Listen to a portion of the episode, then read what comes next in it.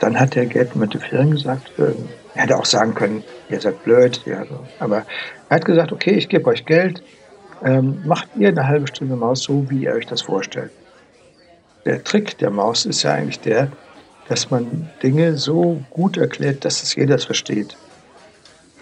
Die nächste Geschichte, die anstand, war zehn Möglichkeiten, über einen Fluss zu kommen, wobei der Darsteller halt neunmal in den Fluss reinfällt, ins kalte Wasser und da habe ich dann gesagt, okay, hm, das mache ich selber.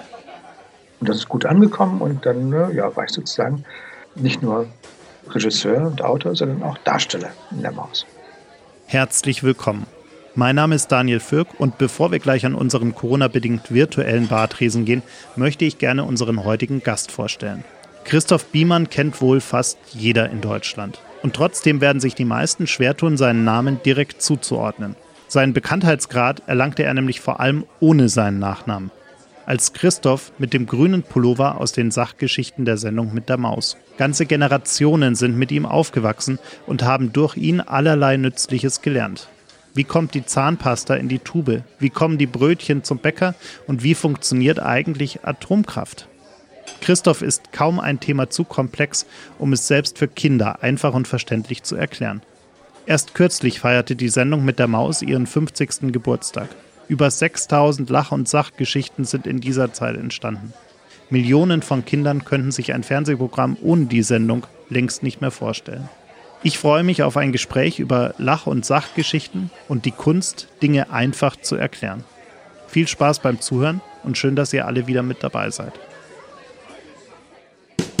Zwei Menschen, eiskalte Drinks und eine Menge Zeit für ein persönliches Bargespräch. Herzlich willkommen an unserem Bartresen. Herzlich willkommen zu einer neuen Folge Gin and Talk. Mach es dir gemütlich, lehn dich zurück und tauche ein in die verrucht düstere Atmosphäre unserer Studiobar.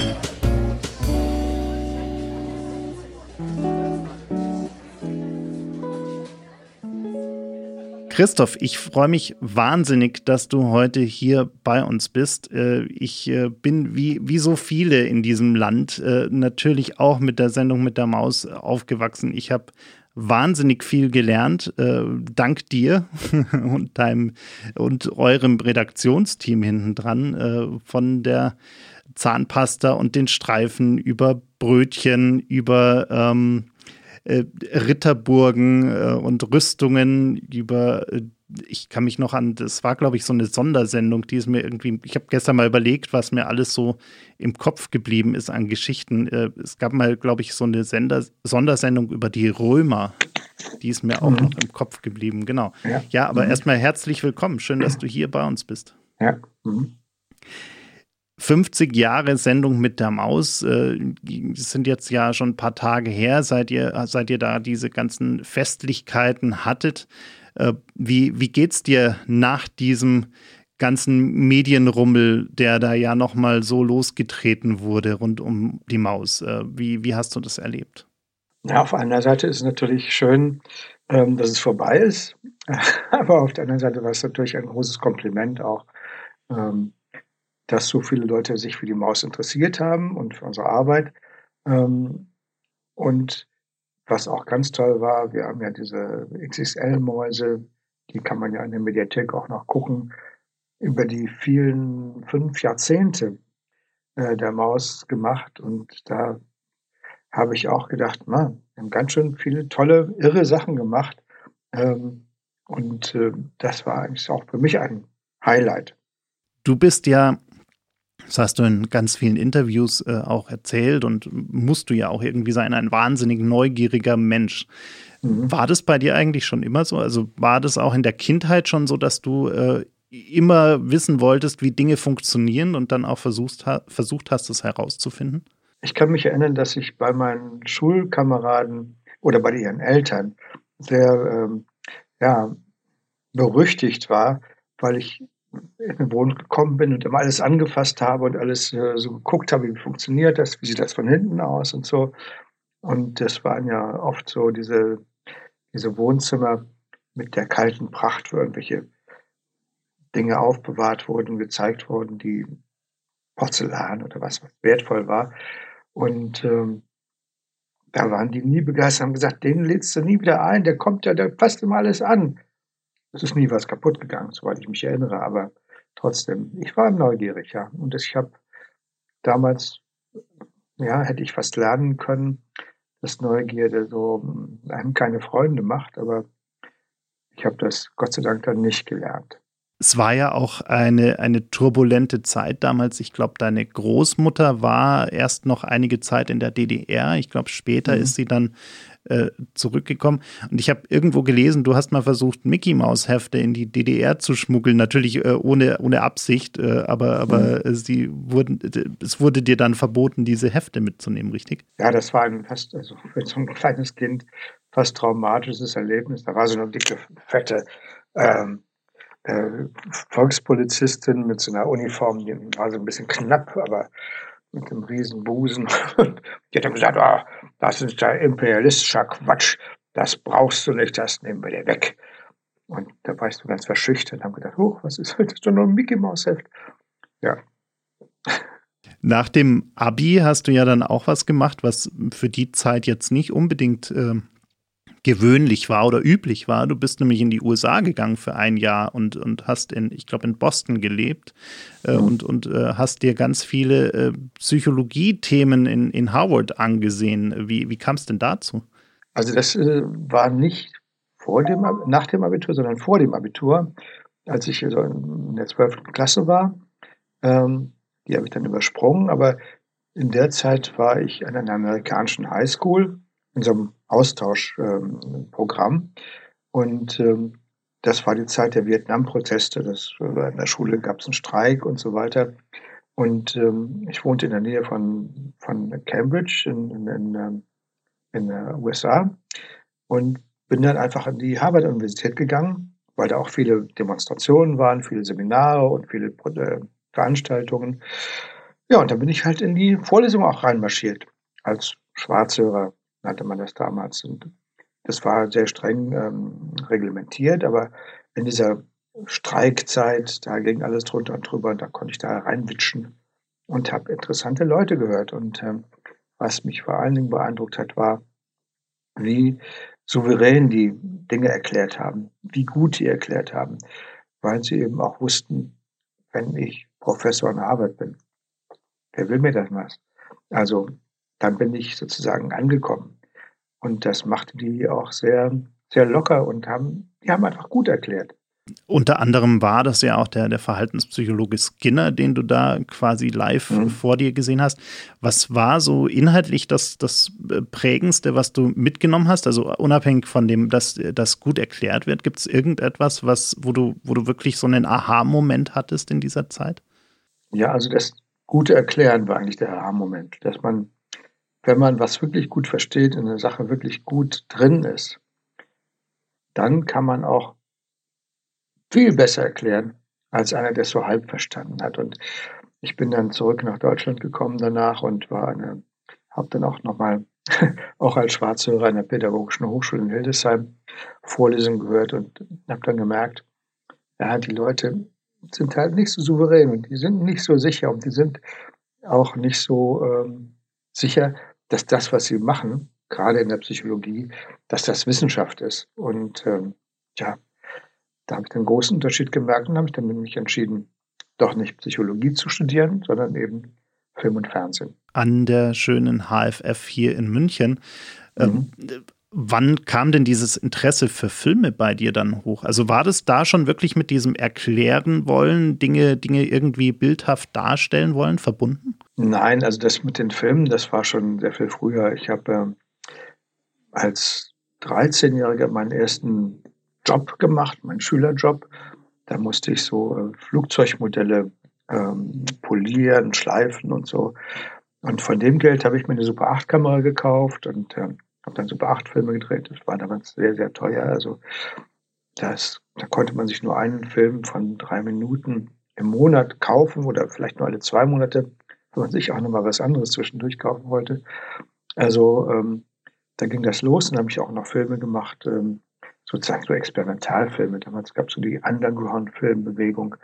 Da habe ich auch ähm, Filme gemacht. Ähm, also Film und das Erklären ist eigentlich erst so ja, später zusammengekommen. Eigentlich erst in der Filmhochschule. Und dann bist du ja eigentlich direkt äh, zum, zum WDR und, und direkt äh, auch bei der Maus gelandet, oder? Danach. Also ganz direkt war es natürlich nicht, aber schon, also für viele Filmkarrieren schon sehr direkt. Also ich habe, wir hatten einen, den äh, Gerd Müntefering, den Vater der Maus, als Dozenten bei uns und ähm, da habe ich mich dann für ein Praktikum am WDR beworben oder für eine Hospitanz oder wie das hieß. Ähm, ja, und dann war ich in der Redaktion und ähm, ja, die haben mich dann immer ein bisschen weiter beschäftigt. Das war nicht so ganz von Anfang an. Dann habe ich mal einen Film gemacht und noch einen Film gemacht. Dann habe ich für die Sendung IS Köln gearbeitet, eine Kinder, äh, auch eine Kindersendung im WDR. Und ähm, ja, so kam ich dann so Schritt für Schritt langsam zur Maus. Wie, wie hast du die Idee hinter der Maus damals erlebt? Also wie hast du es für dich verstanden, ganz am Anfang, als du da frisch dazugekommen bist? Naja, wir hatten ja den Gerd Müntefering, der uns diese Idee erklärt hat und hat uns ein paar Maus-Sendungen ähm, gezeigt. Und wir haben dann äh, ja, sehr stark kritisiert, was da zu sehen war. Wir haben gesagt, oh, sind Fabriken, sind Maschinen und so weiter. Wo sind denn die Menschen? Wo sind denn die Arbeiter? 68er Generation. Da war das ein wichtiges Thema. Und dann hat der Gerd Müntefering gesagt, äh, er hätte auch sagen können, ihr seid blöd. Ja, aber er hat gesagt, okay, ich gebe euch Geld, ähm, macht ihr eine halbe Stunde Maus so, wie ihr euch das vorstellt. Und das haben wir gemacht mit einem Postboten, der dann ähm, wurde gezeigt wurde, wie Post verteilt wird, wie ein Postbote arbeitet, aber eben auch seine Familie, hm, was da so rings um den passiert, ihn praktisch als Mensch kennenlernen. Und das haben wir produziert und gemacht und ähm, ich glaube, das äh, hat auch einen Einfluss auf die Maus gehabt, bis heute. Und du warst ja am Anfang erstmal nur hinter der Kamera. Wie, wie kam es dann dazu, dass du auf einmal gesagt hast, du möchtest auch vor die Kamera? Oder war das eher so eine Situation, wo du quasi fast schon äh, genötigt warst, vor die Kamera zu gehen? Ja, also ich habe immer schon mal, äh, was weiß ich, wenn ein Handbild zu sehen war oder sowas, das war halt meine Hand, aber ähm, dann gab es einen Film über den Pinsel, da war ich der Herbst, der die Blätter angemalt hat. Und dann gab es einen Film, wo wir uns schon überlegt hatten, wir brauchen irgendwie so eine Art Helden, so einen Protagonisten. Und da haben wir den Werner Kroll uns ausgeguckt. Das war ein, oder ist ein Kabarettist, der sehr lustig, ein ganz witziger Typ. Und der sollte zeigen, wie Tomatenketchup hergestellt wird. Dann haben wir Szenen gemacht, äh, dass er als Eskimo die gefrorenen Tomaten zertrümmert, dass er als ähm, Indianer Federball spielt mit Tomaten und was die wirkliche Geschichte ist, äh, war eben auch ein Inder, der auf einem Nagelbrett sitzt und mit Gewürzen diesen Tomatensud verfeinert. Und als er da auf dem Nagelbrett saß, das hat vielleicht doch ein bisschen wehgetan, das war natürlich, war, war natürlich äh, Kissen drunter, ähm, hat er dann gesagt, ach Christoph, weißt du, wenn du das machen müsstest, was du in deinen Drehbücher schreibst, dann würdest du sie anders schreiben. Die nächste Geschichte, die anstand, war, zehn Möglichkeiten, über einen Fluss zu kommen, wobei der Darsteller halt neunmal in den Fluss reinfällt, ins kalte Wasser. Und da habe ich dann gesagt, okay, hm, das mache ich selber. und das ist gut angekommen und dann ne, ja, war ich sozusagen nicht nur Regisseur und Autor, sondern auch Darsteller in der Maus. Und hast dann diese Figur des Christophs äh, quasi entwickelt, die ja so ein bisschen von deinem eigenen Leben abweicht, so ein bisschen tollpatschiger vielleicht ist ähm, und, und äh, aber am Anfang auch gar nicht gesprochen hat. Wie, warum das eigentlich? Also später dann hast du ja auch angefangen, selbst zu sprechen, aber es war recht spät. Ähm, erst äh, am Anfang warst du ja sehr stumm. Wie, warum das? Ja, also ich ich finde ja, Leute, die im Fernsehen sprechen, sprechende Köpfe im Fernsehen sind blöd. Und ähm, das ist eigentlich bis heute so in den Filmen. In den Sachgeschichten spreche ich so gut wie nicht. Mal so guten Tag oder sowas. Das darf ich schon machen. Wo ich spreche, ist in den äh, Ansagen und Absagen am Sonntag. Das geht nicht anders, da muss man sprechen. Ähm, aber ja, ich bin auch eher so im privaten Leben nicht so der der große Erzähler. Ist das vielleicht auch eine, eine, gewisse zusätzliche Kunst, auch Dinge so gut zu erklären, dass sie, also natürlich ist ja eine Sprecherin dann über viele Jahre gewesen, die das Ganze dann noch erklärt hat, aber du hast es ja auch wirklich geschafft, ohne Worte sprechen zu müssen, Dinge sehr, sehr anschaulich zu zeigen, damit man allein schon auch, also ich glaube, wenn man viele dieser Sendungen ganz ohne Ton anhören würde, würde man auch schon sehr, sehr viel verstehen. War das auch so ein bisschen der Anspruch in, in der Art der Schauspielerei, die du quasi dort äh, hattest? Schauspielerei weiß ich jetzt nicht, aber die Art der Erzählung ist natürlich richtig, dass wir mit Bildern erklären wollen und so. Ähm, und da ist jedes Bild ist wichtig, um das zu erklären. Und wenn man halt nicht spricht, macht es natürlich das schwerer. Was bedeutet, man muss sich mehr anstrengen. Man muss sich mehr Mühe geben, die richtigen Bilder zu finden und die richtig zusammenzuschneiden und richtig zu kommentieren das alles richtig hinzukriegen. Wenn man sich hinstellt und erzählt, es ist einfacher. Und aber bei der Maus ist es wichtig, dass die Bilder wirklich das erklären und erzählen. Über 6000 Lach- und Sachgeschichten später gibt es die Maus immer noch äh, und, und, und hat immer noch eine riesige Fangemeinde. Wurden die Kinder eigentlich über die Jahre ja vielleicht ein Stück weit anspruchsvoller, weil sie ja jetzt auch viel mehr äh, Quellen haben für, für Wissen? Kinder fangen schon sehr früh an, äh, Tablets zu benutzen, Smartphones, Computer, wie auch immer. Also der, der Informations, äh, diese Informationsflut, die auf die Kinder ein, trifft, ist ja heute viel größer als damals. Es geht damit einher, vielleicht auch, dass es anspruchsvoller, noch anspruchsvoller geworden ist, Kindern Dinge auch so zu erklären, dass sie gerne zuschauen? Nein, eigentlich eher nicht. Also wir geben uns immer Mühe, wir machen immer mit Herzblut und äh, wenn ich mir das so angucke, ich habe jetzt in den letzten Tagen viel äh, YouTube geguckt, äh, um über, mich über Sonnenuhren zu informieren, wie das funktioniert. Und diese YouTube-Videos, da gibt es so viel Schrott, Schrott, Schrott, Schrott, Schrott, dass es schon ziemlich leicht ist, besser zu sein und die Kinder besser zu unterhalten als damit. Du produzierst ungefähr 65 Minuten Sendung, äh, Sachgeschichten im, im Jahr.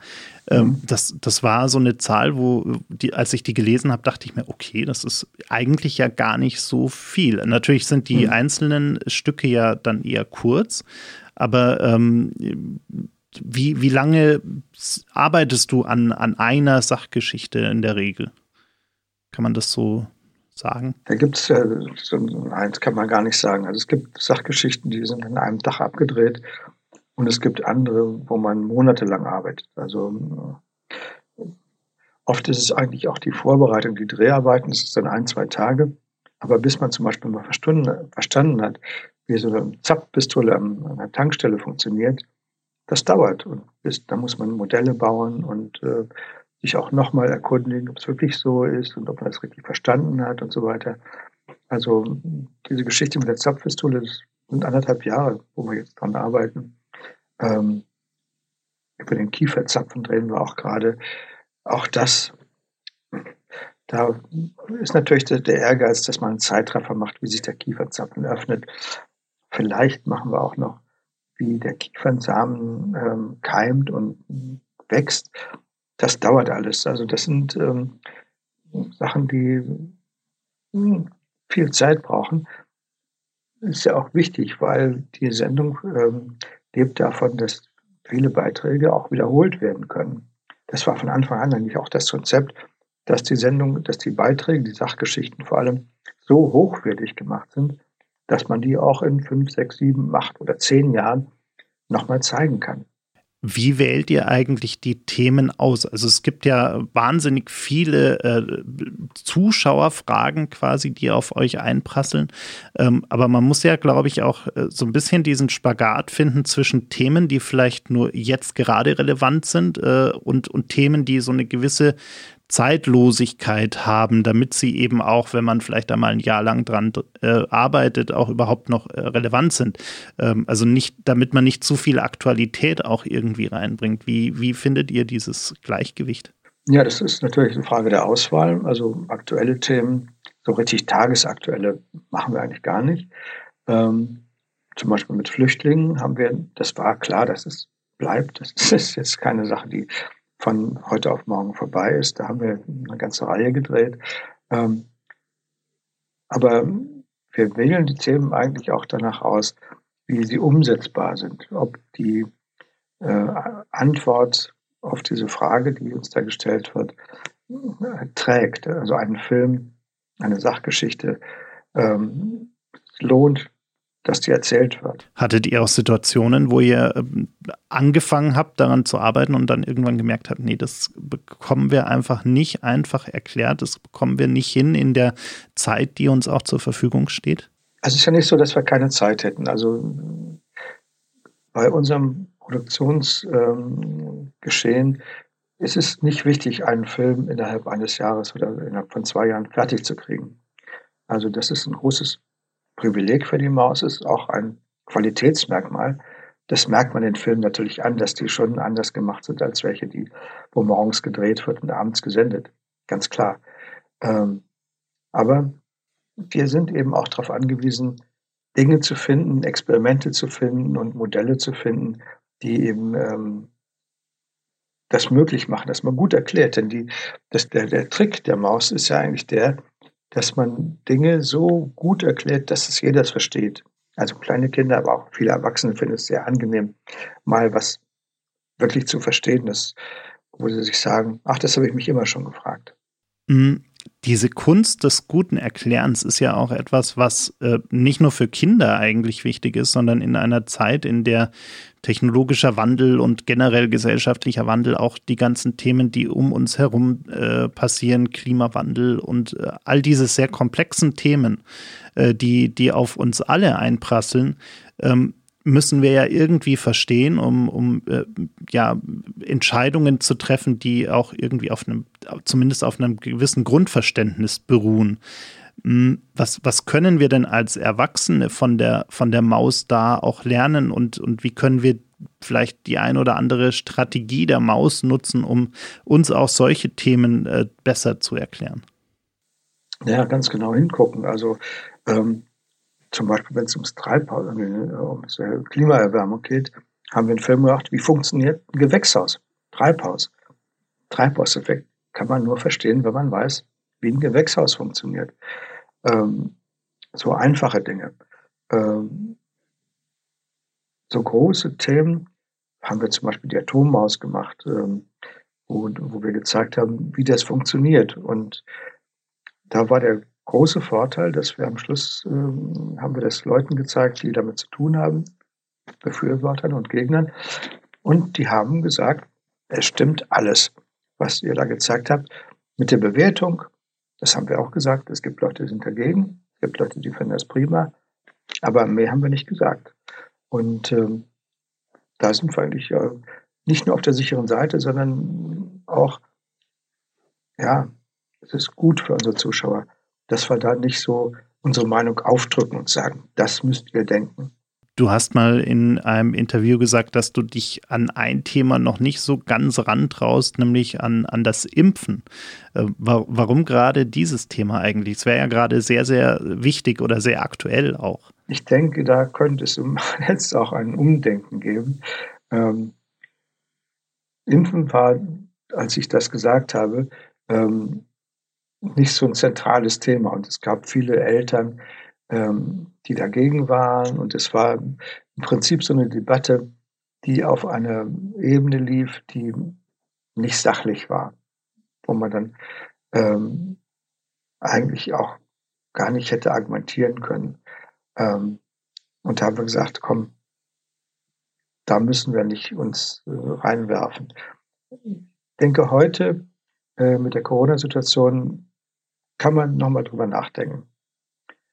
Doch was über Impfen zu machen. Ich finde es sehr interessant und das ist eine Frage auch der Redaktion, wie, ob sie sich da reinbegeben will oder nicht ist ja auch spannend, äh, gerade mit diesen verschiedenen Arten von Impfstoffen, die wir auch gerade haben, diese mRNA-Impfstoffe, die Vektorimpfstoffe, auch so ein Stück weit äh, das wirklich runterzubrechen und sich mal anzugucken, was, was macht das eigentlich? Also auch um so Vorurteile vielleicht äh, abzubauen, die, die ja gerne da mal in den Raum gestellt werden. Aber klar, natürlich ist da auch wieder die muss man da natürlich auch ein Stück weit an die Zielgruppe denken, weil am Ende geht es natürlich in erster Linie mal um die Kinder, auch wenn ganz viele Erwachsene äh, zuschauen, oder? Also man muss ja dann schon aufpassen, dass man nicht auf einmal aus eigenem Interesse äh, und, und eigener Neugier vielleicht die Themen auch zu komplex angeht. Also man muss es ja so ein Stück weit runterbrechen. Ich denke, das wäre für unsere Zielgruppe zu komplex, zu ähm, kompliziert. Ich vermisse aber ähm, bei den Zeitungen, die ich lese, bei den Fernsehsendungen, die ich sehe, dass das mal ordentlich erklärt wird. Was ist der Impfstoff? Was braucht man, um den herzustellen? Also wir haben einen Film gemacht über die Ampullen, die, die Knickampullen. Das war noch vor Corona. Ähm, wie die gemacht werden, das ist schon sehr komplex. Ähm, und ähm, was man, welche Zutaten man braucht, um einen Impfstoff zu kriegen. Man hört das ja auch jetzt, welche internationalen und weltweiten Verbindungen es gibt, um das alles ähm, hinzukriegen, ähm, welche Lieferketten da nötig sind. Das hätte ich gern schon mal erklärt bekommen, also auch in, in, in der Zeit oder im Stern oder auch im, im Fernsehen. Ich wollte, gerade, ich wollte gerade sagen, ich habe äh, die Tage in der Zeit einen äh, recht langen Artikel äh, gelesen, äh, wo es auch um dieses neue Werk in, in Marburg geht, um dieses mhm. neue BioNTech-Werk. Mhm. Und ähm, da dann auch erklärt wurde, dass es wohl 50.000 Schritte braucht, um, um diesen Impfstoff herzustellen. Also unvorstellbar, äh, wie, wie, lange es dauert, um da dieses, dieses Serum am Ende herauszubekommen.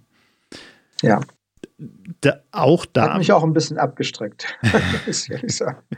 Auch da diese, diese äh, Fabrikgeschichten, die ihr auch gemacht habt, vielleicht da noch eine, mhm. eine kurze Frage äh, in die Richtung. Ähm, ihr habt ja irgendwann angefangen, äh, diese, diese Zeitlupen-Geschichten äh, zu machen, wo man wirklich auf einmal so eine eigentlich sehr schnell laufende Maschine endlich mal in einer Geschwindigkeit gesehen hat, wo man genau gesehen hat, wie etwas gepresst wurde oder zusammengemixt wurde oder wie auch immer. Ähm, wie wie kam es äh, zu der Idee eigentlich und wie, wie habt ihr dann auch wirklich diese Menschen in der Fabrik davon überzeugt, dass sie teilweise ja auch diese Maschinen dann mal langsamer laufen lassen haben? Und das ist ja unterschiedlich. Es gibt äh, viele Maschinen, die man einfach mit der Hand so vorwärts drehen kann. Das haben wir schon immer gemacht. Aber es gab immer wieder so den, ähm, das Unbehagen oder man sagte, ah, das hätten wir jetzt besser zeigen können. Ähm, und sind dann auch auf diese Zeitlupengeschichten gekommen. Wir haben natürlich dann auch ähm, mit diesen Zeitlupen gespielt. Also wie startet der Schwan, wie startet ein Flugzeug, äh, wie, wie platzt ein Wasserballon in Zeitlupe, tolle Bilder. Ähm, hat einfach Spaß gemacht, diese, diese Bilderwelt der Zeitlupe zu zeigen. Es äh, hat, äh, ja, war schon eine Entdeckung der Maus, die äh, heute sehr viel verbreitet, aber früher war es, da waren wir wirklich Pioniere. Wie geht's dir eigentlich mit dem äh, Kinderfernsehen von heute. Also wenn ich in meine Zeit zurückdenke, als ich äh, klein war und, und, und vor dem Fernseher saß, dann gab es äh, ganz tolle Sendungen wie die Sendung mit der Maus, aber auch sowas wie Löwenzahn äh, und, und, und ähnliche Formate, die ähm, ja, ich glaube, zusammenfassend kann man sagen, nicht so laut, nicht so schrill, nicht so hektisch waren, wie, wie das, was man heute oft äh, im Kinderfernsehen sieht. Äh, wie, wie geht's dir mit, mit diesen Formaten, die heute so, so wahnsinnig hektisch vor allem auch sind? Nicht gut, muss ich ehrlich sagen. Ähm, ja, es gibt natürlich weiterhin die Maus, es gibt äh, Löwenzahn weiterhin. Was laut und hektisch ist, kommt bei den Kindern natürlich gut an, das ist keine Frage. Aber ähm, ich denke, dass viele auch ähm, dann ein gewisses Unbe Unbehagen haben, auch unter Kindern, die dann sagen, naja gut, ich der habe jetzt davor gesessen, aber das war eigentlich vergeudete Zeit. Ich denke, dass auch viele Eltern, und das hören wir sehr oft, ihren Kindern sagen oder sagen, ihr Kinder bleibt weg von dem Bildschirm.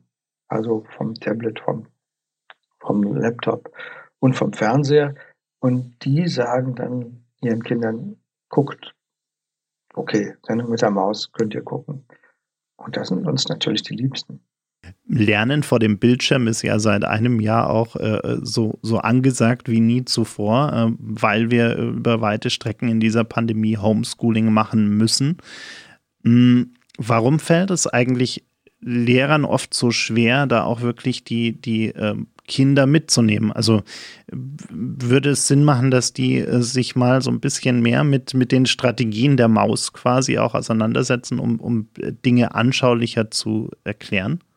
Ja, und das tun die aber auch. Also ähm, es gibt sehr viele Videos, gerade in Naturwissenschaften, Mathe und so, wo die, ähm, wo gut erklärt wird. Und ich weiß, dass viele Lehrer äh, auf ihren Whiteboards, so, sie haben, ähm, diese Filme auch zeigen. Es sind auch viele Mausfilme dabei, ähm, um eben ihren Unterricht zu bereichern und äh, das zu nutzen.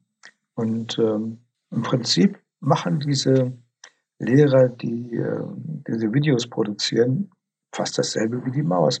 Sie nehmen sich Zeit, geben sich Mühe, basteln Modelle und machen das für, den, für das Video, um dann eben so eine Einheit, so eine Erkläreinheit gut zu strukturieren. Und vielen gelingt das auch gut und ich denke, die Schulen werden gut beraten, auch nach der äh, Pandemie, ähm, diese Inhalte zu nutzen. Denn da sind viele gute Sachen dabei. Inzwischen stehen ja auch ein paar äh, jüngere Kollegen bei der Maus noch mit äh, vor der Kamera.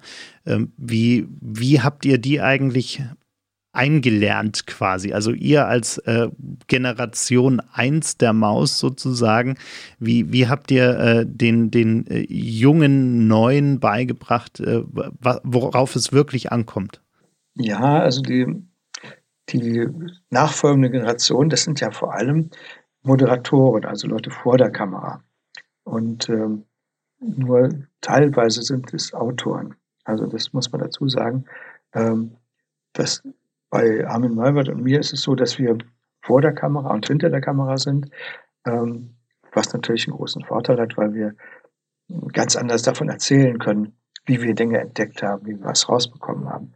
Aber das geht auch anders und das wird auch gezeigt. Äh, die, die der André Gatzke oder die Clari oder äh, die Sirm, die können auch gut erklären und ähm, die wissen auch, wovon sie sprechen. Es ist jetzt nicht so, dass sie nur ihre Texte lernen und abliefern, sondern die stecken auch in den Geschichten drin. Wird es eigentlich schwieriger, Autorennachwuchs zu finden für solche Themen, die das wirklich gut können?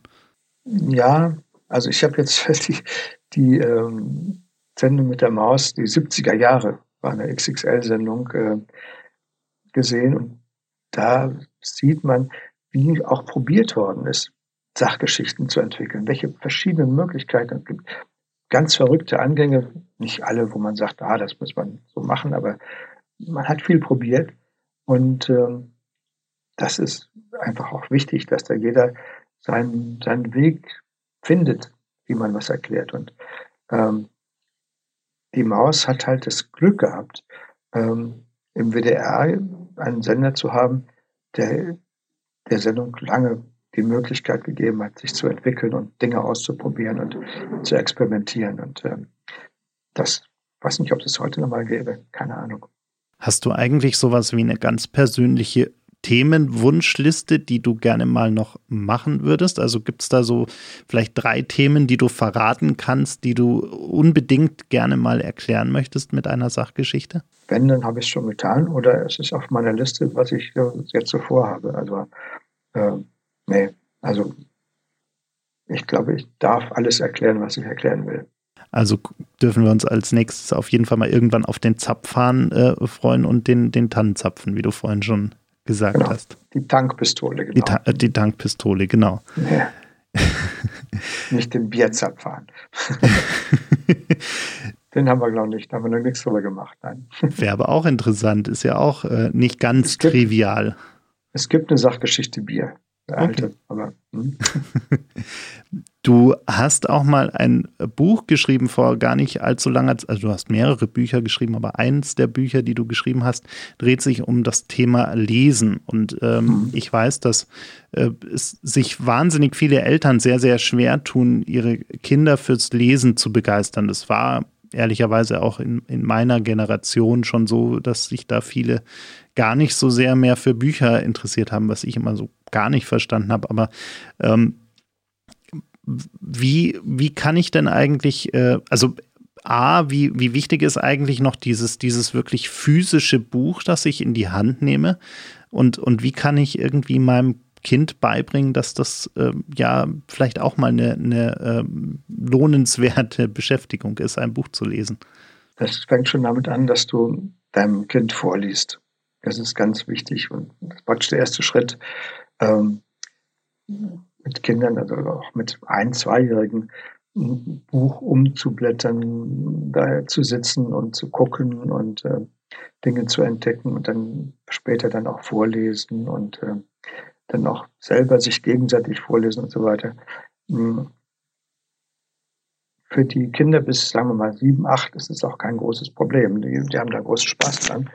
Ähm, schwierig wird es dann so nach dem zehnten Lebensjahr, wo dann einfach andere Dinge wichtiger werden und äh, das, ja, man spricht da von einem Leseaustrittsalter. Und da müssen die Eltern sich mal ein bisschen anstrengen.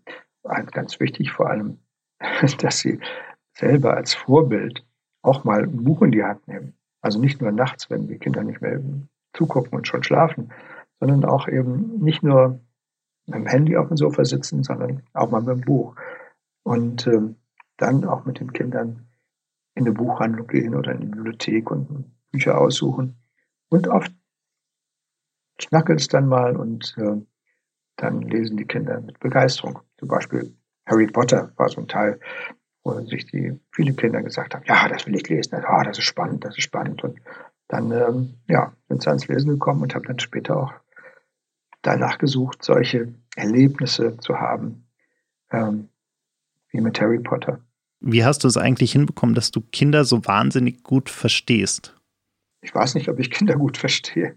Also ich bin, äh, ich bin selber neugierig und äh, ich mache eigentlich auch Filme, weil ich das selber wissen will. Und es scheint so zu sein, dass die Kinder das mögen. Also ein großes Kinderverständnis, der große Kinderversteher. Vielleicht, ich weiß es nicht, aber ähm, Vielleicht eher so ein nicht. bisschen das, das Kind in dir bewahrt, vielleicht eher so rum. Ja, natürlich. Also ich sage immer, diese Neugierde, von der wir am Anfang gesprochen haben, die ist in mir drin und die habe ich sozusagen auch zu meinem Beruf gemacht. Und das ist ganz prima. Also ich, ähm, ich äh, man nennt es Arbeiten, aber eigentlich bin ich nur neugierig und habe Spaß. Jetzt bist du ja in einem Alter, wo, wo andere ähm, vielleicht an, an, an Rente oder ähnliches denken. Ich habe bei dir so das Gefühl, das mhm. ist was, was dich gar nicht reizt, oder? Also irgendwie so, so mhm. wirklich Lust darauf hast du überhaupt nicht. Das ist äh, weit entfernt von mir. Also äh, ich habe einfach wahnsinnig Spaß ähm, am Arbeiten und Neugierde und ja, natürlich kriegt man, wenn man für die Sendung mit der Maus arbeitet, auch ganz viel zurück. Also wenn ich Leuten auf der Straße begegne, dann sagen viele, wow, das hat Spaß gemacht. Und durch dich bin ich äh, Techniker, Ingenieur, Wissenschaftler geworden. Das macht mich mal besonders stolz. Und äh, ja, der sagt, mit dir bin ich groß geworden. Da gucke ich hoch. Zwei Meter zehn. Okay, prima, hat geklappt. Wie, wie ist eigentlich das Feedback von, von deinen Enkeln, wenn die dich vor der Kamera sehen, wenn die dich in einer Sachgeschichte sehen? Kommt da auch ab und zu mal äh, Kritik oder, oder äh, eine Anmerkung, äh, das hättest du so und so noch machen können? Also bei meinen Enkeln nicht. Bei meiner Tochter war das so, die hat dann irgendwann gesagt, ah, weißt du, diese Sachgeschichten sind doch eher langweilig. Und das hat uns auch dazu angespornt, eben diese Anfänge, diese lustigen Sachgeschichten zu machen mit den ähm, verschiedene Möglichkeiten und sowas. Also äh, meine jetzigen Enkeln, die, die gucken das, die sagen, ja, das ist der Opa, das ist im Fernsehen und so. Und äh, der, manchmal fragen sie auch, oder war das hier, oder ist das hier gedreht oder wo war das? Äh, das schon, aber es ist jetzt kein großes Ding für die. Ich danke dir sehr für deine Zeit und die ganzen vielen Einblicke rund um die Sendung mit der Maus und dein ganz persönliches Leben mit der Maus und auch davor. Ähm, es hat sehr viel Spaß gemacht. Vielen, vielen Dank. Gerne. Schönen Gruß an deine Hörer und Zuschauer. Das war's leider schon.